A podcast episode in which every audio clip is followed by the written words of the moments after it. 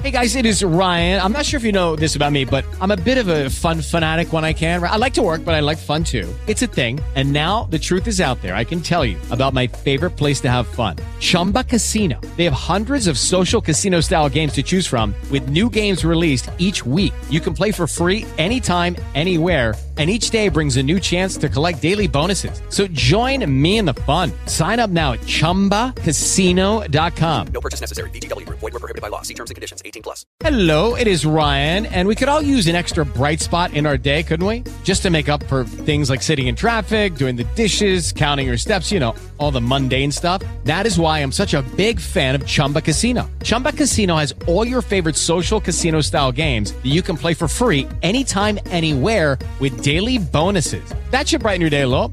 Actually, a lot. So sign up now at chumbacasino.com. That's chumbacasino.com. No purchase necessary. BGW. Void were prohibited by law. See terms and conditions. 18 plus. A través de una carta a un grupo de profesoras e investigadoras de la Universidad Autónoma Metropolitana respaldaron a las alumnas en paro en las cinco unidades académicas que denuncian casos de violación que han sido ignorados por parte de las autoridades universitarias. Justamente sobre los alcances de este desplegado conversaremos con la doctora Mariana Peinberg Torres. Ella es académica e investigadora en el Departamento de Ciencias Naturales en la Universidad Autónoma Metropolitana Unidad Coajimalpa y ella es una de las 33 firmantes de esta carta. Muy buenos días, doctora, ¿cómo estás?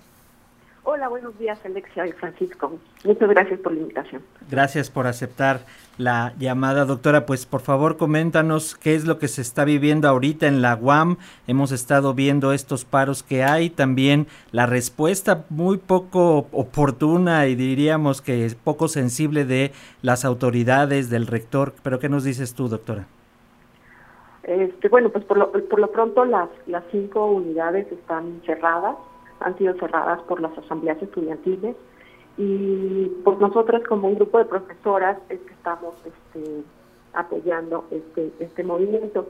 Eh, lo que nosotras estamos eh, de acuerdo y, observando es que, que esto es parte de una violencia estructural que bueno, sucede en todo el mundo, sucede en el país, sucede también en la universidad, y entonces estamos pidiendo que se reconozca esta violencia estructural, que la institución reconozca que hubo errores en el tratamiento de los casos. Eh, también estamos solicitando que se garantice la seguridad de las alumnas y alumnos que están este, resguardando las instalaciones, eh, porque ha habido algunos este, eventos de, de violencia.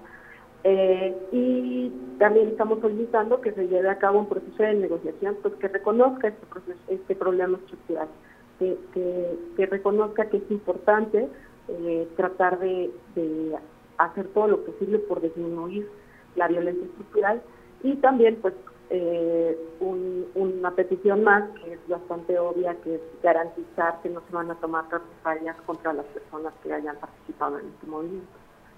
Eh, doctora, em, sobre este eh, desplegado justamente eh, llama la atención que, bueno, en estos cuatro puntos que mencionas, el primero es pues esta petición a las autoridades a reconocer que, que, han habido errores institucionales, ¿no? Porque un poco el, el, ataque o la discusión que se ha dado en redes sociales es por qué hasta ahora, si, si hay muchos casos que ya llevan años y que ahora mujeres se han atrevido a denunciar estos casos aprovechando pues la coyuntura un poco la, reacción de las personas. Em, no justificada desde luego es que por qué hasta ahora se están eh, abriendo eh, eh, estos casos, se está alzando la voz. ¿Qué dirías a ello, doctora? Este, en 2020 hubo un cambio a la legislación, al reglamento del alumnado, y antes del 2020 estos temas, pues la universidad no los, no los preveía y consideraba que no eran parte de, de su este, de su capacidad o de, pues de su eh, competencia no entonces hay un cambio en el reglamento eh, en, este reglamento ya se habla de la violencia eh, de, que es una falta la violencia entre las personas de la comunidad incluso fuera de, de las paredes de la institución. Antes del 2020 solo se consideraban problemas universitarios eh, cuestiones que pasaran dentro de las instalaciones de la universidad. Ahorita, con este cambio de reglamento, se considera que la universidad somos la comunidad de personas y entonces se considera que, que hechos que hayan ocurrido entre las personas universitarias son tema de la universidad. Entonces, este es un cambio muy importante que ocurre en 2020. El otro cambio este, importante es este, que, se reconoce, que se reconoce que son faltas las agresiones entre personas. En el reglamento anterior, las agresiones eran hacia la institución y solamente como la institución, como un ente pues, mucho más abstracto. Y entonces ahorita es mucho más específico. Entonces, con este cambio de, reglamento, ya es muy claro que sí se tiene que dar cabida a, a este tipo de denuncias este, y darles tratamiento. Entonces, esa es como, como la diferencia más, más importante.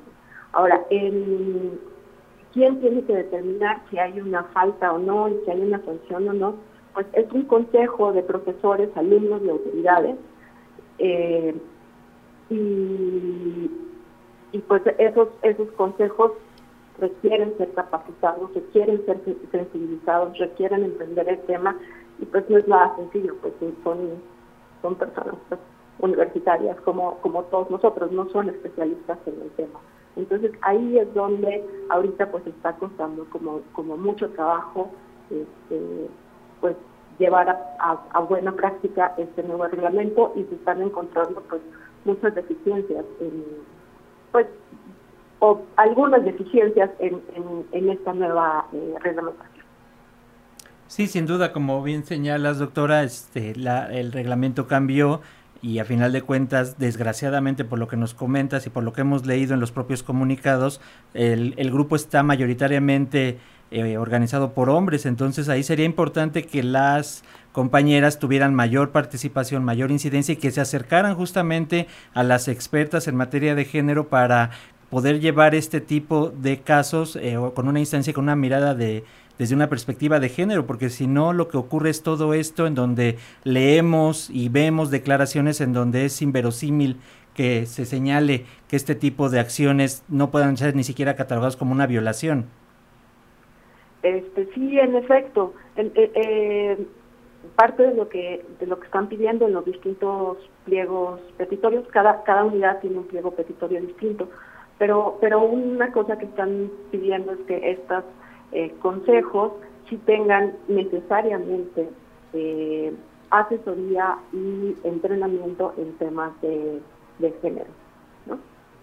Este, para que puedan eh, valorar lo que está sucediendo pues vamos a estar eh, muy al pendientes de lo que suceda eh, con este paro que inició en la UAM Unidad Coajimalpa, pero que se ha extendido eh, a todas las unidades de la Universidad Autónoma Metropolitana para denunciar casos de violación y de abuso en contra de mujeres. Doctora Mariana Peinber Torres, académica e investigadora de la Universidad Autónoma Metropolitana Unidad Coajimalpa, gracias por esta comunicación y si nos lo permites, dejamos la línea abierta.